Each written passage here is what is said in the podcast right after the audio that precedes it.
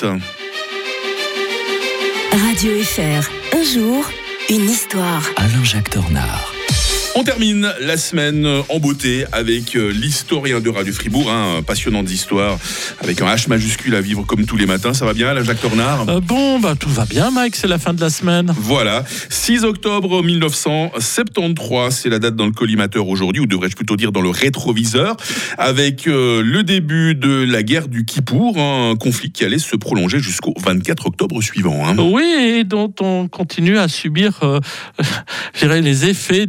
Cas des conflits, hein. Oui, oui, oui, parce les effets que. sont à long terme. Bah oui, parce que cette guerre a entraîné tout simplement la crise pétrolière de 1973. Mhm. Et, et il m'a semblé, euh, pour avoir connu la période de prospérité qui était précédente, cette période des années 60, les 30 glorieuses, comme on Mhm. les a appelées, qu'on n'a jamais retrouvé cette sécurité d'avant. Euh, et euh, tout a changé en 1973.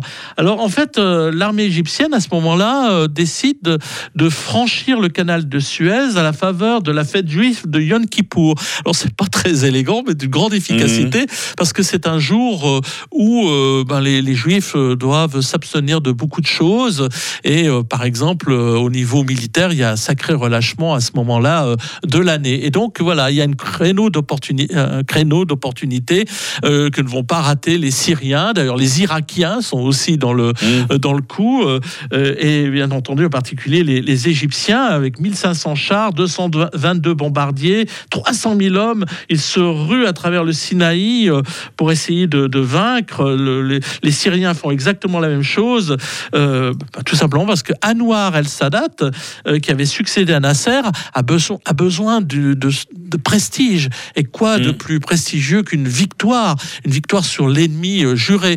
Alors Israël euh, avait quand même vu venir la, la- la chose, mais en 1967, elle avait fait une guerre préventive et on le lui avait reproché. C'était l'agresseur. Tandis que là, elle, elle, était- elle- elle pouvait plus permettre cela pour l'opinion publique internationale. Donc elle s'est faite agresser. et C'est là qu'il y a eu une contre-attaque avec la, la présidente, euh, euh, la première ministre qui était Golda Meir, une femme euh, à poigne, qui avait réussi à rétablir la situation avec des, des généraux de, de- de grande qualité comme le Ariel Sharon, qui ensuite ira, euh, sera au pouvoir. Ils vont même franchir le, le, le- le canal, se retrouver quasiment aux portes de, euh, du Caire. Et là, finalement, ben, la- l'ONU décide d'arrêter les, les frais, euh, la résolution 338, et on revient sur les positions ancestrales.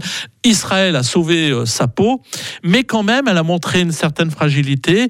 Euh, les Égyptiens euh, acquièrent un certain prestige sur le plan international quand même. Ils ont tenu tête euh, aux Israéliens, mais ça va quand même entraîner en effet le, le pétrole, le blocus du pétrole, la guerre du pétrole, le choc pétrolier, avec une hausse brutale du prix du baril. Vous vous souvenez que sur les autoroutes, on fermait les autoroutes le dimanche, Ouais. et pour la première fois depuis 1945 aussi, il y avait un théâtre d'opérations mécaniques de haute intensité qui nous montrait ce qu'aurait pu être une guerre euh, Mhm. sur le plan international. On a quand même commencé à utiliser à cette époque-là des drones.